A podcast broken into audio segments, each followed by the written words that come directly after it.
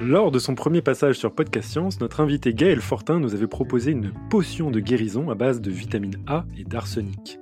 Vous comprendrez qu'on n'est pas très rassuré, mais parfaitement ravi, qu'il nous propose ce soir toute une nouvelle galerie de potions.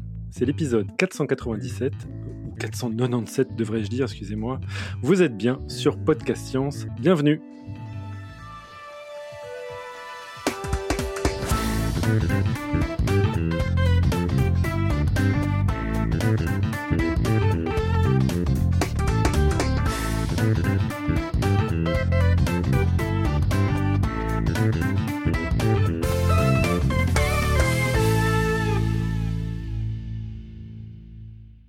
Et autour de notre table entièrement virtuelle ce soir, nous avons tout d'abord notre invité Gaël depuis Paris.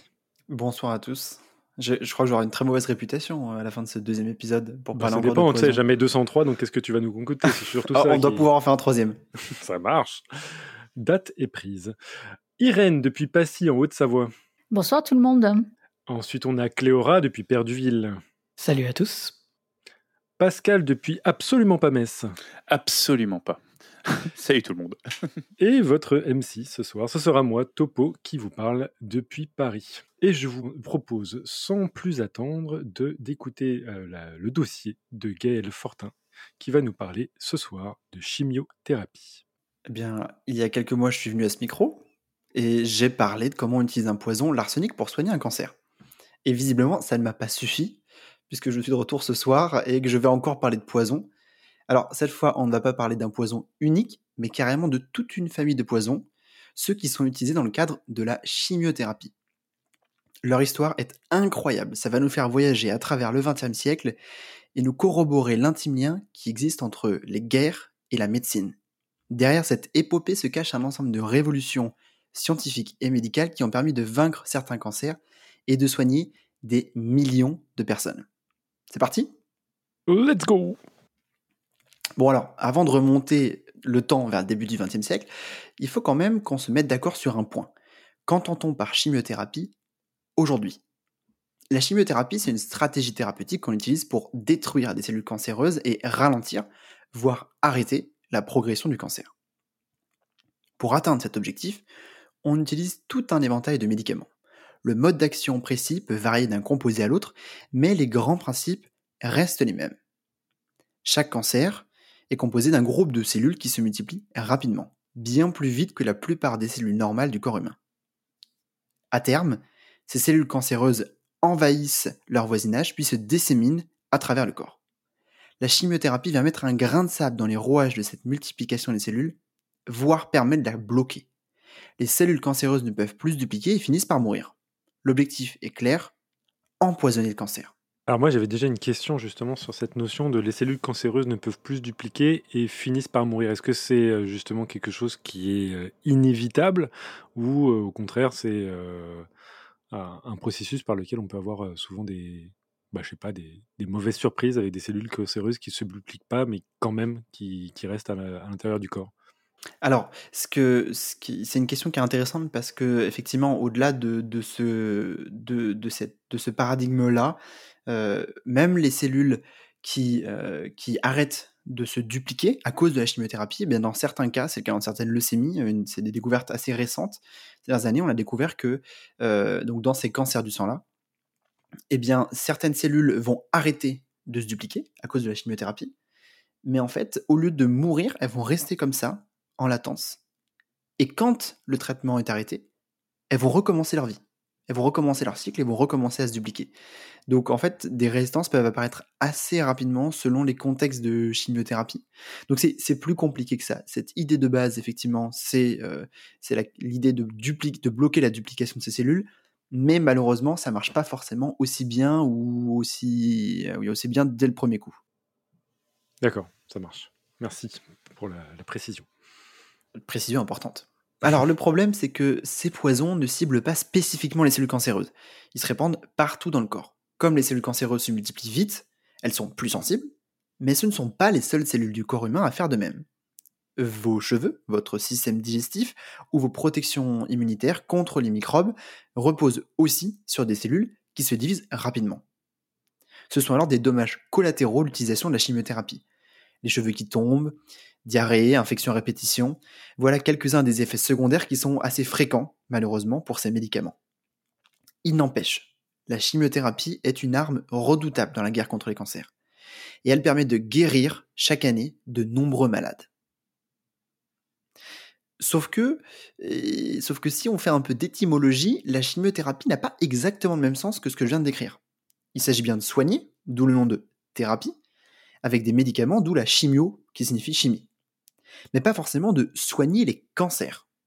C'est le chimiste allemand, Paul Ehrlich, désolé pour la, prononciation, qui en 1905 invente le terme de chimiothérapie. Et à l'époque, il s'intéresse plutôt aux maladies infectieuses.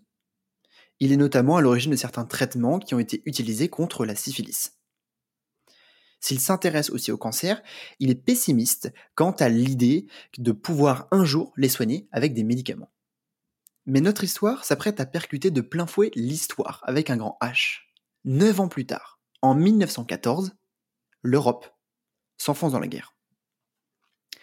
Si la Première Guerre mondiale a été l'un des conflits les plus mortels de son époque, c'est aussi, paradoxalement, l'événement qui va révéler à la médecine moderne les pouvoirs de la chimie sur le corps humain. Dans la nuit du 12 juillet 1917, à Ypres, en Belgique, l'armée allemande décide d'utiliser contre les soldats anglais une arme d'un genre nouveau, le gaz moutarde. Cette substance n'est d'ailleurs pas un gaz, mais plutôt une sorte de brume composée de très fines gouttelettes qui restent dans l'air pendant des jours. Ce brouillard a par ailleurs une odeur de moutarde, d'où le nom. Des médecins décrivent alors, pendant le conflit, que les soldats intoxiqués au gaz moutarde présentent des défauts dans la production des globules blancs. Ces globules blancs, ce sont des éléments essentiels de nos protections immunitaires contre, entre autres, bactéries et virus. Les effets du gaz moutarde sur le corps humain vont ensuite être confirmés lors d'un tragique événement. En 1925, l'utilisation du gaz moutarde et d'autres armes chimiques dans des conflits armés est interdite par le traité de Genève. Mais en 1943, au cœur de la Seconde Guerre mondiale, l'Empire allemand menace d'avoir recours à des armes chimiques en Italie. Les États-Unis décident alors d'acheminer en secret des centaines de bombes au gaz moutarde vers l'Europe. Ils les stockent dans la cale d'un de leurs bateaux, dans le port italien de Bari. Mais le 2 décembre 1943, Bari subit un raid aérien des Allemands qui conduit à la destruction du bateau américain et à la libération de centaines de kilos de gaz moutarde empoisonnant plus de 600 personnes. L'autopsie de certaines victimes révèle alors la quasi-absence de la majorité des cellules des défenses immunitaires de leur corps. Les observations réalisées 26 ans plus tôt sont confirmées. Le gaz moutarde est capable d'éliminer les cellules immunitaires. Et justement, ces cellules, elles sont capables de se diviser très rapidement par rapport à d'autres cellules du corps humain. L'idée suivante émerge alors dans le cerveau de quelques médecins. Les cellules cancéreuses se divisant aussi très vite, le gaz moutarde pourrait-il les éliminer? Alors moi j'avais une question justement sur, sur cet aspect-là, et puis après je vais peut-être faire un petit tour sur la, sur la, la chatroom pour voir s'il n'y a pas des questions qui ont, qui ont remonté là sur déjà les, le premier aspect historique qui est surprenant. Hein. Donc euh, ce, mmh. gaz moutarde qui visiblement euh, apporte euh, une perspective de solution pour, pour certaines maladies. moi ma première question c'était là, ce, gaz moutarde qui, a été bah, justement utilisé dans cette explosion, tout de suite, les Américains, ils ont admis l'avoir utilisé parce que je suis un peu surpris, tu vois, de genre une catastrophe pareille. Et nous, on est un peu habitués avec genre ce secret militaire de dire ah non non, mais il s'est rien passé, les gens sont morts, mais comme ça, comme des mouches et tout.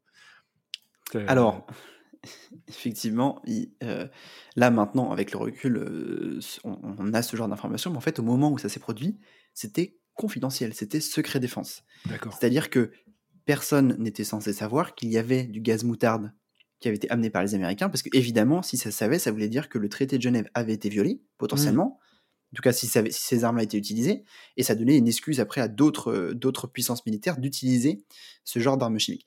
Et en fait, ce qui s'est passé, c'est que c'était secret défense, il y a eu l'explosion, les médecins militaires notamment sont arrivés sur place, les médecins, toutes les équipes de secours sont arrivées sur place, mais personne n'a dit que c'était du gaz moutarde. L'armée euh, américaine n'a absolument pas dit que c'était du gaz moutarde qu'il y avait dedans.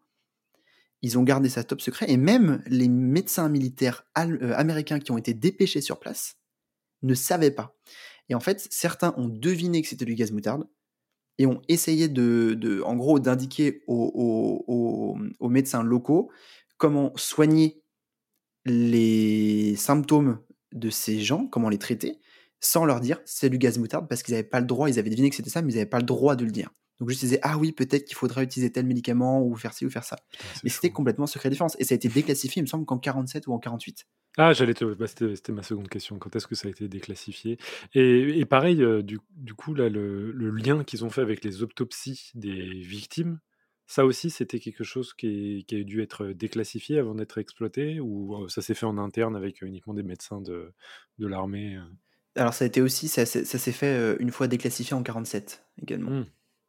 D'accord, donc tout ce dont tu me parles, là, les observations et le recoupement, c'est au moment de la déclassification de, toutes ces données-là. Exactement. Et ce qui est très intéressant, c'est que dans le même temps, il y avait des études qui ont, donc en fait, il y avait ce, cet événement-là d'un point de vue militaire, et dans le même temps, l'armée américaine toujours, en tout cas le ministère de la Défense américain, a financé des travaux qui consistaient à euh, utiliser la chimie pour voir comment on pouvait soigner différentes maladies, dont des cancers.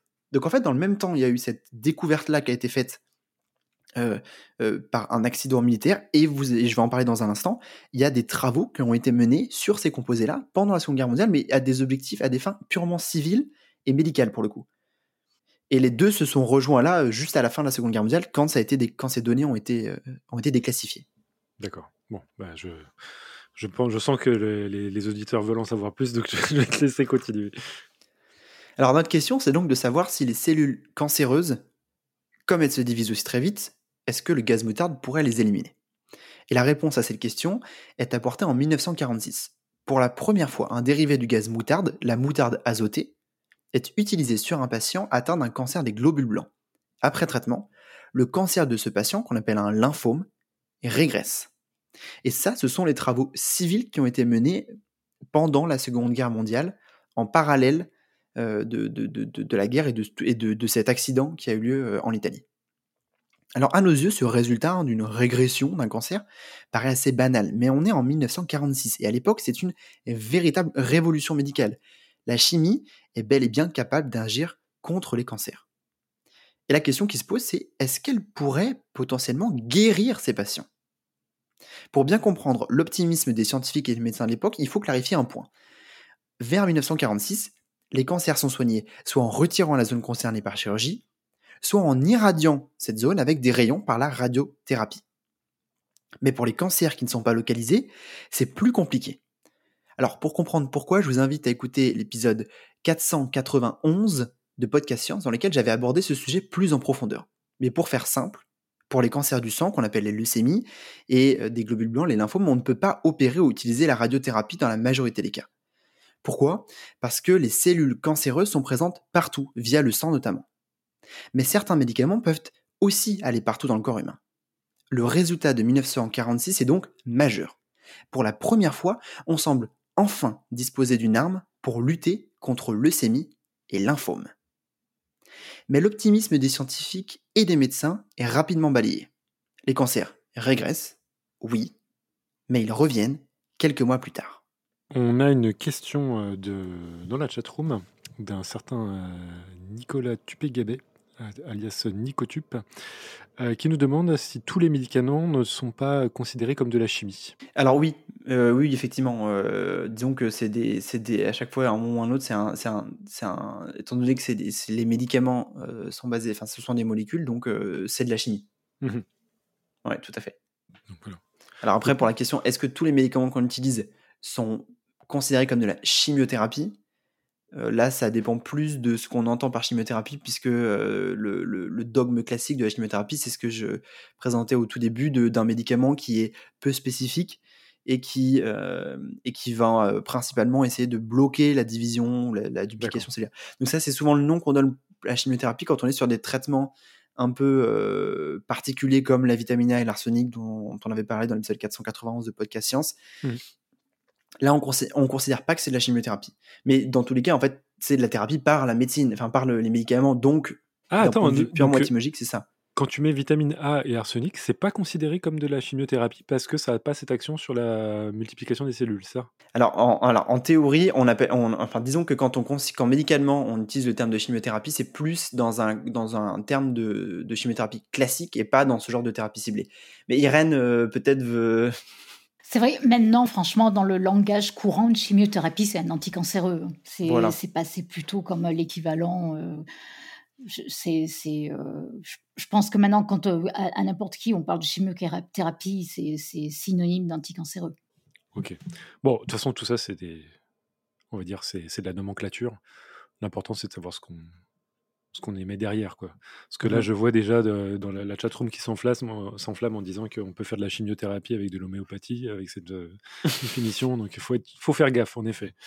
Bah, à partir du moment où tu considères qu'un médicament va soigner ton cancer, tu peux l'acheter. Tu peux, tu peux maintenant dire que c'est un- un- de la chimiothérapie. oui. Bon, il faut, faut que ce soit efficace quand même. D'accord Alors ça, c'est une autre question. L'efficacité des médicaments, c'est un autre problème. Oui. Très bien. Très Par bien, contre, juste un, un tout petit détail pour pas qu'on on vienne nous taper dessus. Un lymphome, c'est pas un cancer des globules blancs. Euh, c'est bien un cancer des- des- du système lymphatique, euh, le, le lymphome. Euh, pas, pas un cancer des globules blancs. Oui, t'as raison, c'est plus. pré- Oui, t'as raison. Mm. La Mm. précision est importante, merci. Bah, pour les puristes, ça risque de, gêner. Et il y en a qui écoutent pas de questions, on sait. Très bien. Donc, euh, bah, donc toi, tu, nous, tu, tu nous expliquais justement cette, euh, ce, ce concept-là sur le sur, bah, sur, sur l'efficacité de, de ces chimiothérapies. Est-ce que tu peux nous en dire plus? Mhm. Alors, parallèlement à, à ces découvertes qui sont un peu accidentelles, il y a un autre chapitre dans l'histoire de la chimiothérapie qui va s'ouvrir à peu près au même moment. Dans les années 30 et 40, des équipes de recherche découvrent que la vitamine B9, qui présente en grande quantité dans les légumes verts, est vitale pour que les globules blancs soient produits correctement par notre corps. Les cellules cancéreuses des leucémies ont également besoin de ce composé, mais en plus grande quantité. Et des scientifiques y ont vu une vulnérabilité à exploiter. En bloquant ce composé, on pourrait empêcher ces cellules cancéreuses de se multiplier. Cette stratégie, c'est celle du méthotrexate. Et dès 1948, on montre que le méthotrexate permet de soigner des enfants atteints de leucémie. Leur cancer disparaît jusqu'à n'être plus détectable, avant malheureusement de revenir quelques mois plus tard. Mais à l'époque, c'est déjà une victoire médicale de taille. En identifiant les particularités des cancers, on peut agir dessus pour les détruire. Comprendre permet de mieux soigner. Entre ces régressions et la guérison définitive, il y a pourtant un pas de géant à effectuer. Et lorsqu'arrivent les années 50, la communauté scientifique et médicale est très sceptique sur cette possibilité. Malgré tout, elle poursuit son travail en mettant au point d'autres médicaments avec la même stratégie. Comprendre les cancers, identifier une vulnérabilité et produire un composé qui agit dessus. Si jusqu'alors les scientifiques s'étaient concentrés sur les cancers du sang et des globules blancs, les leucémies et les lymphomes donc, qu'en est-il des cancers plus localisés? Cancer du sang et du système lymphatique, pour la précision pour, euh, pour Irène et les puristes, c'est plus juste. Alors dans les années 50, Charles Heidelberg va découvrir que les cancers du foie dépendent fortement d'un composé précis qui s'appelle l'uracile. Pour bien comprendre l'importance de cet élément, faisons un peu de biologie. On trouve au cœur de, chacun, de chacune de nos cellules une longue molécule, l'ADN. L'ADN contient toutes les informations qui sont nécessaires pour le fonctionnement de la cellule. Mais pour que ces informations soient appliquées par les usines de la cellule, que sont les protéines, il faut un intermédiaire, l'ARN. On a donc ADN, ARN puis protéines. L'ARN, c'est une autre molécule qui est assez proche de l'ADN et qui est notamment constituée d'uracile. Les cancers du foie sont donc accros à l'uracile pour croître, bien plus que les cellules normales du foie. Tout comme pour le méthotrexate, eh bien, les chercheurs vont mettre au point un composé qui va mimer cette molécule, mais qui est cette fois toxique. Les cellules cancéreuses du foie absorbent ce composé comme s'il s'agissait d'uracile, et l'utilisent pour produire l'ARN, qui permettra ensuite de fabriquer les protéines. Mais ce composé, qui mime l'uracile, il bloque la production de l'ARN. C'est un bâton dans les rouages de la médecine cellulaire. Ce bâton empêche alors la cellule cancéreuse de fonctionner correctement jusqu'à entraîner sa mort. Le doux nom de ce composé, le 5-fluorouracile. Et si j'en parle, c'est parce que le 5-fluorouracile est si efficace contre les cancers qu'il est encore utilisé aujourd'hui, notamment contre les cancers colorectaux. Plus de 60 ans après sa découverte. Au-delà de ces premiers médicaments, d'autres médicaments vont être développés à partir des années 50. Mais une question demeure. Peut-on guérir un cancer en utilisant uniquement la chimie? Un début de réponse se forme en 1958. Pour la première fois, deux patientes atteintes d'un cancer très rare, celui du placenta, sont guéries grâce à une chimiothérapie à base de méthotrexate. J'insiste, il s'agit du premier cas de guérison de cancer par les médicaments. Et si, à mes yeux, ce résultat est un véritable tournant dans l'histoire de la chimiothérapie, sachez qu'à l'époque, ça ne l'est pas du tout. Je le disais un peu plus tôt, pour la majorité des scientifiques et des médecins de la fin des années 50, guérir un cancer par la chimiothérapie n'est qu'un fantasme. Face au cas de guérison du cancer du placenta, ces experts expliquent que les spécificités du placenta, qui est un tissu hybride entre la mère et l'enfant, limitent grandement la portée de ce résultat.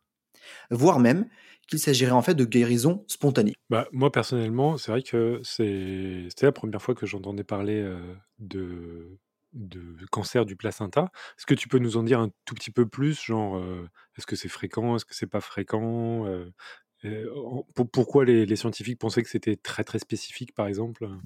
Alors c'est vraiment c'est rarissime comme cancer. Je pense que c'est un des cancers les plus rares qui existent. Et, en fait, il est particulier parce que le placenta, c'est un, tissu qui est vraiment à l'interface entre la mère et l'enfant et qui, d'un point de vue des défenses immunitaires, est très particulier parce que, alors je ne suis pas un, spécialiste de ces questions-là, mais, grosso modo, le, le fœtus, l'embryon, c'est un étranger dans le corps de sa mère en fait et donc au niveau du placenta il y a beaucoup de choses qui se mettent en place d'un point de vue immunitaire pour ne pas que ce corps étranger soit détecté comme un corps étranger, comme l'est d'habitude une bactérie ou un virus. Et donc, puisque cette zone-là est très particulière, notamment au niveau des, défenses immunitaires, euh, pour beaucoup de, chercheurs euh, et de, médecins, en fait, euh, on peut pas, on peut pas du tout extrapoler ce résultat de guérison à, à, la majorité des cancers. Ça paraît un truc tellement atypique, tellement rare, que c'est peu probant pour le reste de la cancérologie. Et du coup, qu'est-ce qui justifiait qu'ils aient fait ces. Est-ce qu'ils ont été... Est-ce que ces deux patientes, elles ont été ciblées spécifiquement parce qu'elles avaient un, cancer du placenta ou c'était parce qu'ils tentaient le tout pour le tout? Qu'est-ce qui a justifié de, l'utiliser sur ces patientes-là? Euh, C'est une bonne question. Je sais pas, j'ignore quelle était la, la, euh, je, alors, je pense pas que c'était ce qui avait été choisi, mmh euh, tout simplement parce qu'étant donné que c'est un cancer très très rare, vouloir faire un essai clinique sur particulièrement ce, bah ce cancer-là, euh, ça paraît invraisemblable ou risqué de prendre des années et des années. Donc, je pense que c'était plutôt une question de, de tenter un traitement. D'accord, ok. Mais sans certitude, c'est mon, mon, hypothèse. Bon, en tout cas, il nous faut un, il nous faut un épisode de podcast sur le placenta. Ah, ça, il faudra voir avec quelqu'un d'autre. Ce sera pas mon troisième épisode. D'accord, bah, écoute, on trouvera bien. Je ne suis pas assez expert là-dessus.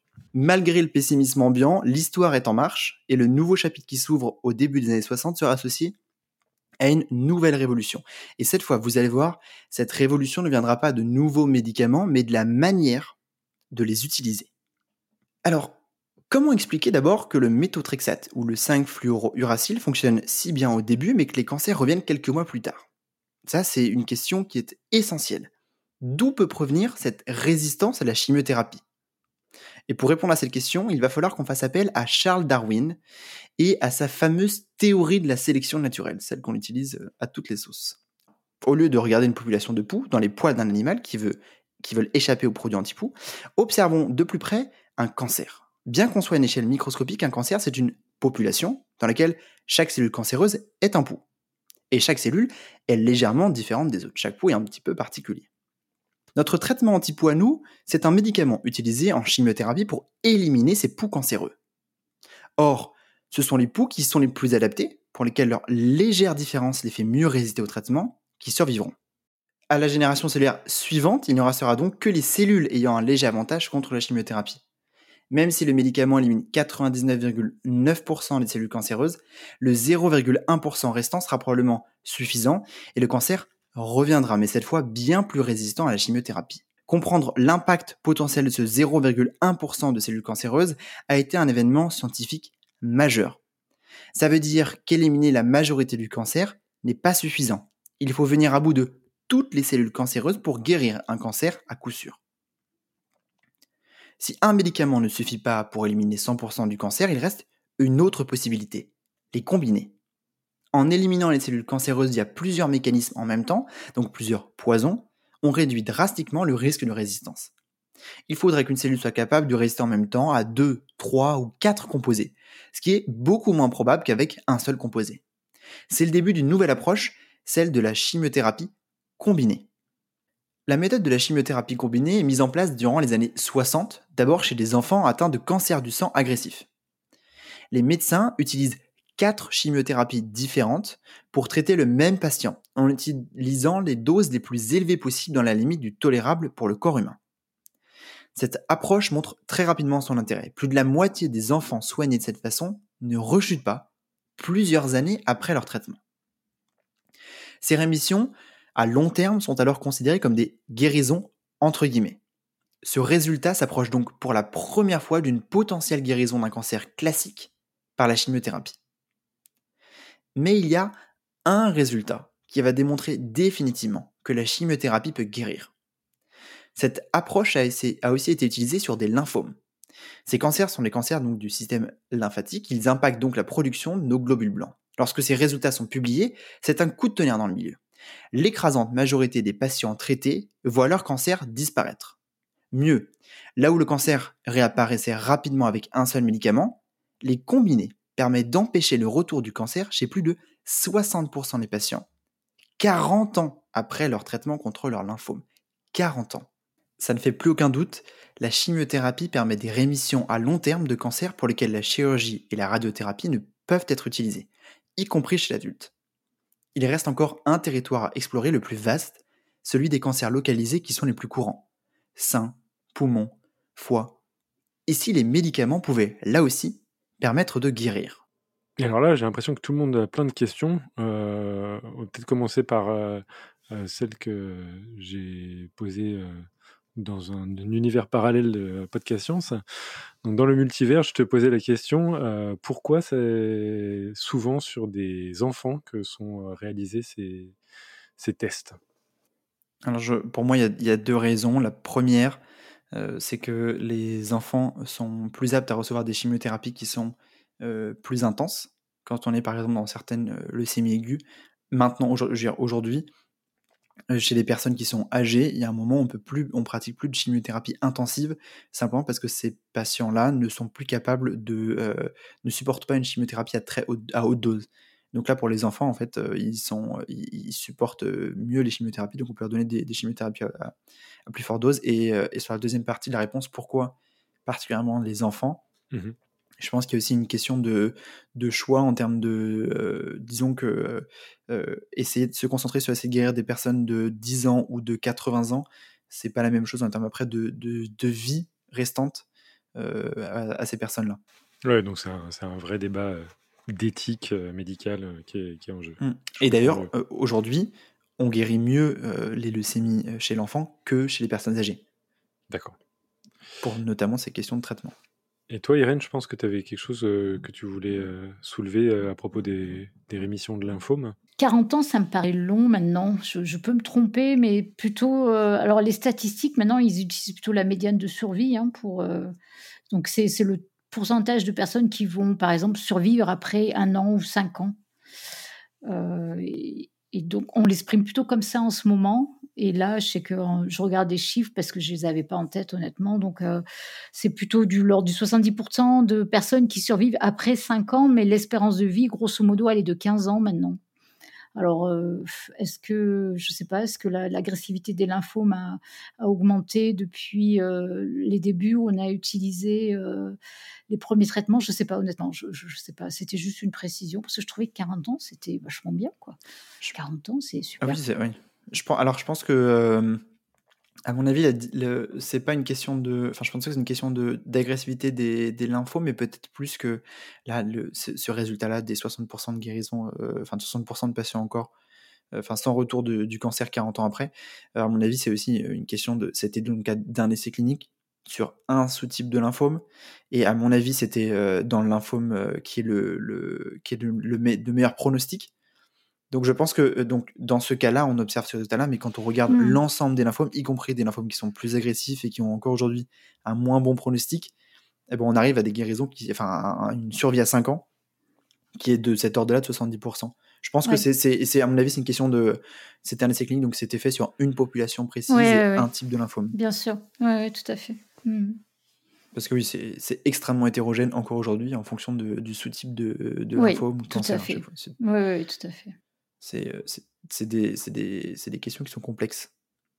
Bon, alors, donc, pour, résumer, là, en fait, tout ce que tu nous as décrit systématiquement avec la chimiothérapie, c'était des thérapies qui ciblaient des cas où les cellules ne sont pas, euh, on va dire, euh, facilement localisables dans le corps, et donc on est obligé, d'une certaine manière, de passer à un traitement de type chimiothérapie pour pouvoir, en diffusant des molécules à travers tout le corps, et espérer euh, toucher ces cellules intouchables. Mais là, tu veux nous dire que euh, on pourrait aussi envisager des chimiothérapies pour des, des cancers localisés, c'est ça? Exactement. Pour, pour tous ces autres cancers qui représentent finalement la majorité des cancers, euh, pour lesquels, en fait, à ce moment-là, eh bien, euh, il n'est pas encore question d'utiliser directement des médicaments pour essayer de, de guérir, de, de soigner à long terme ces patients-là. Donc ces, ces cancers-là, on va dire, c'est ceux qui font ce qu'on appelle des tumeurs de manière générale. Voilà, Ok. c'est ça. C'est les tumeurs du sein, les tumeurs du poumon. Ce sont ces cancers qui sont présents à un endroit. Euh, et en fait, quand on parle finalement de cancer, dans l'imaginaire collectif, on pense à ça en fait. On pense à ces, ces tumeurs, à ces cancers qui sont euh, à un seul endroit dans, dans le corps, en tout cas au départ. Parfait. Et au début des années 70, justement, face à ces cancers localisés, les médecins ils n'ont que deux armes, la chirurgie et la radiothérapie. On en a parlé déjà tout à l'heure. Malgré des, chi- des chirurgies qui sont toujours plus radicales, plus larges et plus profondes, les guérisons de cancers localisés sont rares. La plupart des patients et des patientes rechutent rapidement. Le problème, c'est la dissémination des cellules cancéreuses qui aboutit à des métastases. En envahissant leur voisinage, les cellules cancéreuses atteignent progressivement des zones de plus en plus éloignées. Difficile pour le médecin de savoir jusqu'où ces cellules cancéreuses sont allées, car elles sont trop petites pour être détectées d'une façon ou d'une autre. Pire, lorsque la maladie progresse, les cellules s'échappent carrément, c'est-à-dire qu'elles rejoignent la circulation sanguine et achèvent leur voyage dans d'autres organes. Si la chirurgie et la radiothérapie peuvent lutter localement, elles ne sont d'aucune utilité pour éliminer ces cellules qui se sont échappées. La chimiothérapie peut donc être utile non seulement dans les cancers du sang, mais aussi dans des cancers localisés. En traquant les cellules qui s'attaquent au reste de l'organisme, les médicaments empêchent celles-ci de donner un nouveau cancer. Les premiers essais cliniques montrent à partir de 1975 que combiner la chimiothérapie à la chirurgie et ou à la radiothérapie permet de maximiser les chances de guérison dans les cancers du sein, puis plus tard dans d'autres cancers localisés. Dans les décennies qui ont suivi, ces nouveaux médicaments ont été développés, les combinaisons et la façon de les donner ont été optimisées avec deux objectifs. Maximiser l'efficacité des traitements et réduire leur toxicité. Alors, est-ce la fin de l'histoire? A-t-on découvert tout ce qu'il y avait à découvrir Amélioré tout ce qui pouvait l'être? Pas vraiment. Il suffit de regarder les chiffres pour s'en convaincre. Si l'on guérit de mieux en mieux les cancers, 10 millions de personnes meurent chaque année d'un cancer dans le monde. 10 millions de personnes, c'est la population du Portugal. Il reste donc beaucoup à faire. Là encore, il semble que la chimie puisse nous offrir les moyens de guérir davantage de patients et de patientes. Vous l'aurez compris, pour vaincre les cancers, il a fallu les comprendre. La chimiothérapie s'est construite sur les coups de l'histoire et sur la compréhension des particularités des cancers. Depuis les années 90 et 2000, l'arrivée de nouveaux outils basés sur des technologies de pointe a changé la donne. Grâce à ces outils, on peut comprendre toujours plus précisément les cancers, mieux les identifier, mieux les caractériser, mieux les comprendre et à terme, mieux les soigner. Vous avez peut-être déjà entendu parler de la médecine de précision. Chaque patient ou patiente est unique, tout comme son cancer. L'objectif est donc de pouvoir utiliser des médicaments plus précis qui vont cibler spécifiquement certaines caractéristiques du cancer. C'est le cas de l'arsenic dans un sous-type de leucémie dont nous avons parlé ensemble la dernière fois dans le podcast Science, dans l'épisode 491. Mais de plus en plus de thérapies ciblées sont mises au point. Elles agissent donc sur un aspect précis d'un type de cancer avec des résultats souvent décisifs. En étant plus précises, elles réduisent aussi les effets secondaires des médicaments. Si la chimiothérapie conventionnelle ne va pas disparaître, elle évolue avec les progrès scientifiques et médicaux. Et si ce sujet vous intéresse, j'ai d'ailleurs publié une vidéo dessus sur ma chaîne YouTube Labologie, je fais ma pub, il y a quelques semaines avec l'Institut Curie. Et on n'oubliera pas de les mettre dans les notes de l'émission. Pour finir, je voulais parler d'une dernière révolution en cours. Là encore, il s'agit de mieux comprendre pour vaincre, mais de façon surprenante de mieux comprendre la chimiothérapie elle-même, plus seulement les cancers. On pensait savoir comment tous ces médicaments fonctionnent, mais ces dernières années, différentes études ont révélé que leurs effets sur les cancers pouvaient être tout autres. Au lieu de bloquer la multiplication des cellules cancéreuses, certains composés les empêcheraient de produire l'énergie vitale à leur survie. D'autres les forceraient à se suicider. Alors au début de cette émission, nous avons parlé des composés qui ont été mis au point pendant les deux guerres mondiales. L'actinomycine D était l'un d'eux, mais il n'a pas été utilisé comme une arme, mais comme un antibiotique. On a découvert plus tard qu'il était également un poison contre les cellules cancéreuses, et particulièrement contre un sous-type de leucémie. Aujourd'hui, les patients et patientes qui présentent cette leucémie reçoivent parfois une chimiothérapie à base d'actinomycine D. Pendant longtemps, les scientifiques pensaient que l'actinomycine D empoisonnait les cellules cancéreuses en bloquant certaines fonctions de leur ADN. Mais en 2021, l'équipe de recherche dans laquelle j'ai fait ma thèse a publié des résultats surprenants. L'actinomycine D agit en s'attaquant aux usines de production d'énergie de ces cellules, les mitochondries. Celles-ci sont alors si endommagées qu'elles activent des signaux poussant à la mort de la cellule leucémique. En combinant l'actinomycine D à un autre médicament qui cible aussi ces usines, les mitochondries, les cellules cancéreuses ne peuvent résister au traitement et meurent rapidement. Cette découverte n'est qu'un des récents exemples qui montrent que mieux comprendre la chimiothérapie pourrait aussi conduire à de nouvelles thérapies. On avait quelques petites euh, questions, notamment euh, celle qui revenait du, de, la chat-room. Il y a Yves euh, Rongui qui nous pose la question est-ce qu'on sait pourquoi certains cancers sont, est-ce qu'on sait pourquoi certains cancers sont plus agressifs que d'autres, genre pancréas, poumon? Alors, c'est une vaste question. en fait, il y a plusieurs. Il y a, il y a, c'est, une, une, question qui est. c'est un débat récurrent à la fois dans la partie médicale de la cancérologie et dans la partie scientifique de, de, effectivement pourquoi certains cancers semblent plus agressifs. Euh, il y a une partie de la réponse qui ça dépend du type de cellule qui est à l'origine, on va dire, du, du cancer. Mmh dans, dans, parce qu'en fait, certaines cellules de base sont les cellules qui se divisent beaucoup. C'est le cas des cellules euh, qui vont donner notre système immunitaire, par exemple. Et euh, souvent, eh bien, comme ces cellules-là déjà se divisent beaucoup, eh bien, quand on a un cancer, c'est les cellules qui vont se diviser. Les cellules cancéreuses vont se diviser encore plus vite et donc, ça conduit à un cancer qui est encore plus rapide, donc plus agressif, entre guillemets. C'est un, exemple. Après, il y en a d'autres, par exemple, au niveau du pancréas, où la, question, c'est aussi euh, pour voir, enfin, pour savoir que cette personne, euh, qu'une personne a un cancer, par exemple le pancréas, eh bien, en fait, on le découvre souvent parce qu'il y a des symptômes. La personne va mal à un moment et on finit par trouver via des examens que cette personne a, par exemple, un cancer du pancréas. Et pour mmh le cas du pancréas, les symptômes en fait arrivent très tard dans l'évolution de la maladie. Et donc finalement, l'agressivité, c'est aussi parfois juste qu'on détecte certains cancers tard et que donc euh, il est parfois trop tard pour intervenir. Je comprends. Mais, c'est une, question qui est très euh, compliquée. Moi j'ai une question euh, très bizarre, mais pourquoi on n'a pas plus de cancer des cheveux? Ça peut être une question con. pourquoi on n'a pas plus de cancer des cheveux alors que effectivement c'est partie de ces cellules qui se divisent beaucoup, c'est ça? Ouais. C'est une très bonne bah, question. c'est les cheveux. Après, c'est pas les cheveux en, soi, hein, c'est le follicule qui se trouve à la base du cheveu. Qui, Et on a beaucoup de, de, cancers des follicules euh, Non, le follicule, il tombe vite. Pardon le, follicule, il tombe euh, relativement bah régulièrement, non Oui, mais il reste toujours des cellules. Il y a les cellules souches qui sont à la, les cellules qui sont à la base du follicule, qui vont redonner ensuite de nouvelles cellules folliculaires.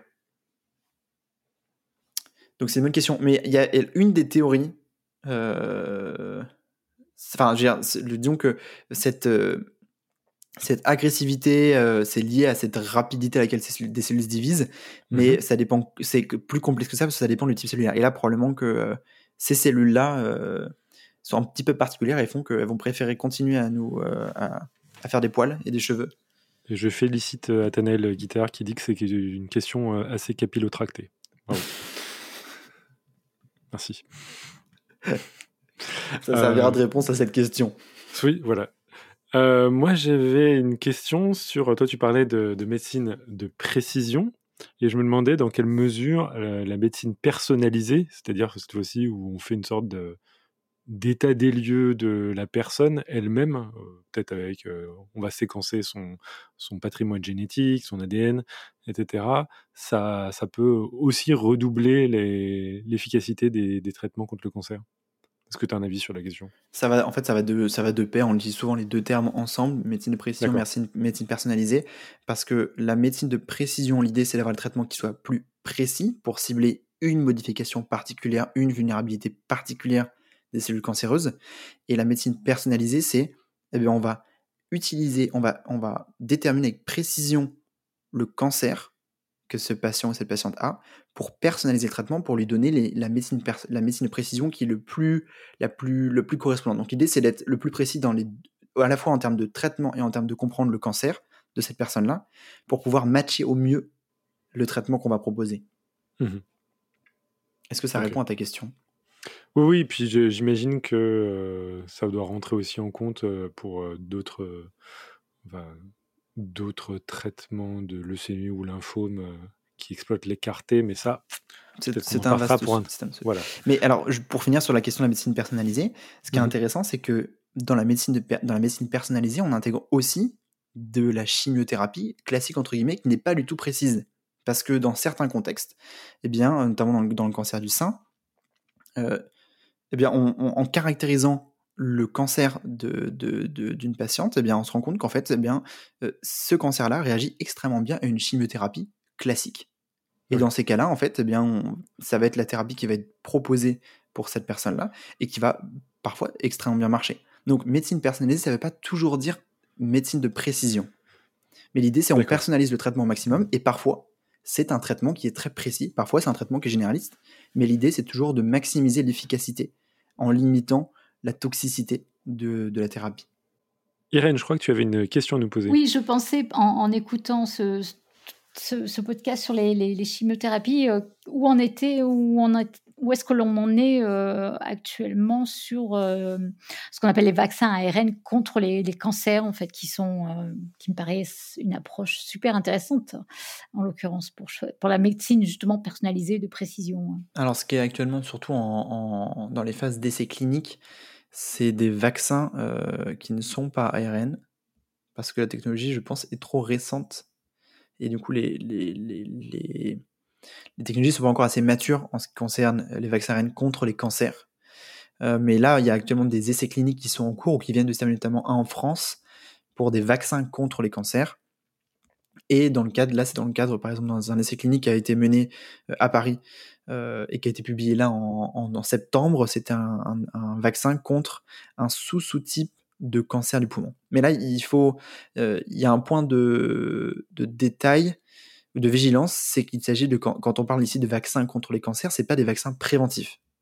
C'est que c'est pas un vaccin au terme classique dans lequel nous on pense vaccin, bon vaccin, j'ai fait mon rappel contre euh, tétanos, on pense à un vaccin qu'on va s'injecter une fois, on va mmh. recevoir une piqûre et puis on va être immunisé pendant 10 ans, 20 ans. Là, les essais cliniques qui sont menés, euh, c'est des situations dans lesquelles les patients ou les patientes ont déjà un cancer du poumon et on va proposer comme traitement d'utiliser, combiné à d'autres molécules, parfois d'autres médicaments, un vaccin contre le mmh cancer. C'est comme le, vaccin de la rage. En fait, le, vaccin de la rage, c'est un vaccin qu'on peut injecter euh, alors que le patient est déjà atteint. Exactement. C'est un des rares et c'est lié notamment à la vitesse de développement de, la maladie. Euh, on nous fait remarquer quand même que ce serait bien, peut-être en un ou deux, une ou deux phrases, d'expliquer en quoi consiste le vaccin ARN. J'allais le dire, oui. Déjà, tu veux le faire, Gaël, ou euh, ah, comme tu veux, Irène, si tu te sens plus à l'aise. Moi, je, enfin, je vois, je vois ce que c'est, mais je suis pas un expert non plus. Bah, je, ne suis pas une experte, mais l'idée, bon, tu me, tu me reprends si je dis une bêtise. L'idée, c'est de, d'identifier au sein des cellules cancéreuses, notamment des protéines qui, euh, qui seraient exprimées, et ces protéines seraient spécifiques aux cellules cancéreuses. À partir de là, ça serait de produire un ARN messager euh, dans les cellules euh, via cette injection d'ARN messager, de, de faire produire dans, l'organisme des anticorps qui seraient dirigés spécifiquement contre ces protéines qui n'appartiennent qu'aux cellules cancéreuses. Donc euh, c'est une approche super intéressante parce que parce que d'abord c'est très ciblé. Euh, si on arrive à trouver des, protéines pour lesquelles cela marche, eh bien ça ferait des médicaments qui n'agissent que sur les cellules cancéreuses. Et d'autre part, ça peut aussi être utilisé chez les personnes à risque, par exemple. Donc, ça, ça rejoint un tout petit peu l'idée du vaccin en ce sens que ça peut être préventif chez des personnes qui, par exemple, euh, ont été identifiés pour, euh, pour être euh, à risque, par exemple, dans les cancers du sein. Mais, mais c'est vrai que, que je sache, ce, n'est encore qu'à l'étude, enfin, en, étude, c'est pas, passé à l'étude clinique chez les humains, mais ça me paraît des, approches super intéressantes en tout cas.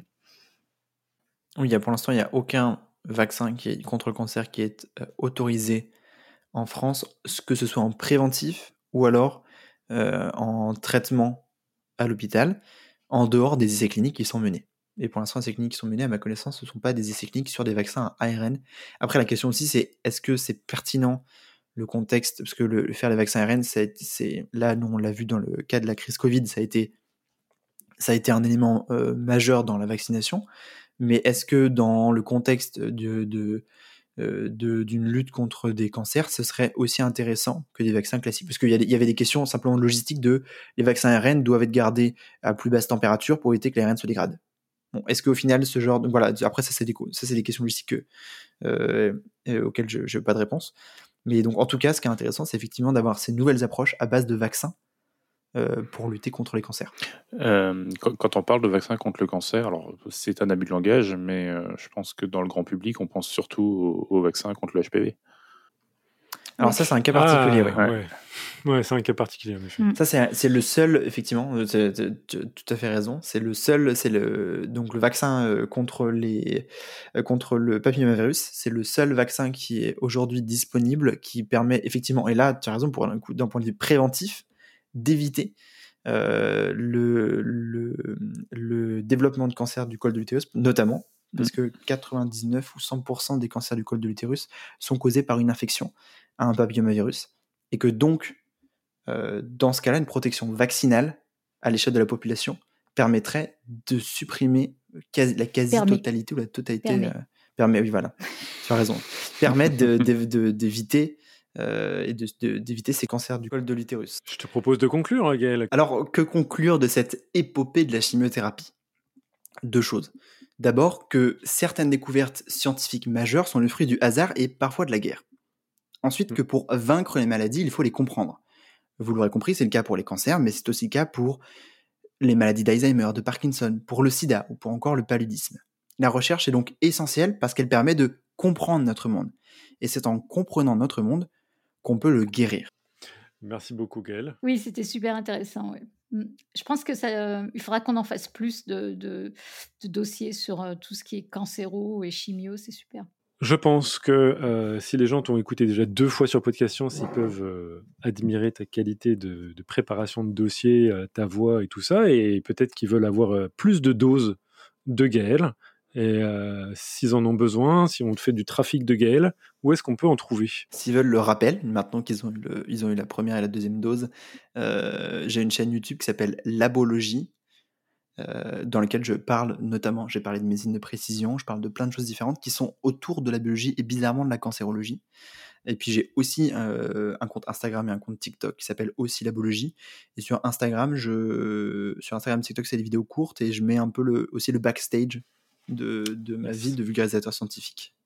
Et de tes arts, ce qui me permet de faire une transition toute, toute prévue, toute euh, géniale pour la citation de l'émission, car une fois n'est pas coutume, je ne t'ai pas demandé d'apporter une quote pour euh, la citation de l'émission, je me le suis, je me le suis fourni moi-même, puisque euh, pour la citation de ce soir, j'ai moi-même eu l'honneur de pouvoir assister à la soutenance de thèse de Gaël le 29 septembre dernier et d'entendre pour la première fois le serment du doctorant qu'il est aujourd'hui obligatoire de prononcer pour valider son doctorat. Et comme tout bon podcasteur qui euh, se ressemble, j'ai enregistré voilà, qui se respecte, pardon, j'ai enregistré euh, le dit serment prononcé par Gaël. Waouh, c'est super ça. Parvenu à l'issue de mon doctorat en biologie, ayant ainsi pratiqué dans ma quête de savoir l'exercice d'une recherche scientifique exigeante, en cultivant la rigueur intellectuelle, la réflexivité éthique et dans le respect des principes de l'intégrité scientifique, je m'engage, pour ce qui dépendra de moi dans la suite de ma carrière professionnelle, quel qu'en soit le secteur ou le domaine d'activité, à maintenir une conduite intègre dans mon rapport au savoir, mes méthodes et mes résultats. Félicitations. Eh oui, a pas de questions, on a des, des, applaudissements enregistrés. Quelle archive On va pouvoir s'en servir de celle-là. Et donc, euh, je, je, vais mettre le, le, justement sur, le, sur la chatroom, mais surtout en note de l'émission, le, le, ce, ce, fameux serment. Qu'est-ce que qu'est-ce que tu en as pensé, toi, quand on t'a demandé de, de, faire ce serment? Moi, c'est la première fois que j'assistais à ça. Alors, les gens vont le voir. En fait, on s'en rend pas compte forcément à l'oral, mais en fait, c'est une seule phrase. C'est-à-dire que la phrase, qui dure 30 secondes, je sais pas, c'est une seule phrase, quoi. Et j'ai mis 5 minutes à l'écrire à la main. Je l'avais écrit à la main sur, un, sur un, ah, et tout. non, mais... Euh, euh, bah, voilà. D'accord. Eh ben, c'est parfait. en fait, pour expliquer un peu, pour l'idée, en gros, c'était pour mieux valoriser le doctorat, voilà, pour mieux valoriser le doctorat et, euh, et les valeurs que portent les docteurs, eh bien, dans la dernière la programmation à la recherche, je crois, donc ça, ça a été mis en place en début d'année, 2023, il a été demandé au, maintenant aux jeunes, enfin aux, docteurs de faire un serment comme les médecins, avec le serment d'Hippocrate. Donc là, c'est un serment pour, euh, pour parler de l'intégrité scientifique. Après, disons que l'avantage, c'est que ça fait un peu une sorte mmh. de rite de passage bon, bah voilà, je dis mon serment. Après, en pratique, bon, euh, ça sert pas à grand chose. Mais bon. Donc, je suis pas sûr que ça change grand chose euh, à, la, reconnaissance des docteurs euh, dans le monde professionnel d'avoir ce serment ou de ne pas l'avoir. Mais bon. Mais je pense que c'est un bon test. Tu vois, le mec, il a fait une thèse mais on vérifie s'il est capable de retenir une phrase par cœur Alors, et de la prononcer. Sachant que je l'avais écrite. En plus. et tout le monde l'écrit généralement pour pas se planter. Mais par contre, euh, oui, euh, la prononcer, il faut s'entraîner une ou deux fois quand même pour savoir où mettre les, où mettre les, les respirations, sinon on meurt asphyxié. C'est un peu dommage quand même au moment où on va être docteur. C'est con, ouais. En tout cas, toutes nos félicitations de, la, part de l'équipe de podcast pour ton, oui, doctorat. Félicitations. Et, pour conclure cette émission, bah, on remercie beaucoup Gaël d'être venu nous offrir ce récit historique passionnant sur les chimiothérapies qui nous font espérer que des traitements plus ciblés nous permettront à l'avenir de les considérer comme des reliques du passé. Mais en attendant, et comme toujours, que servir la science soit notre joie.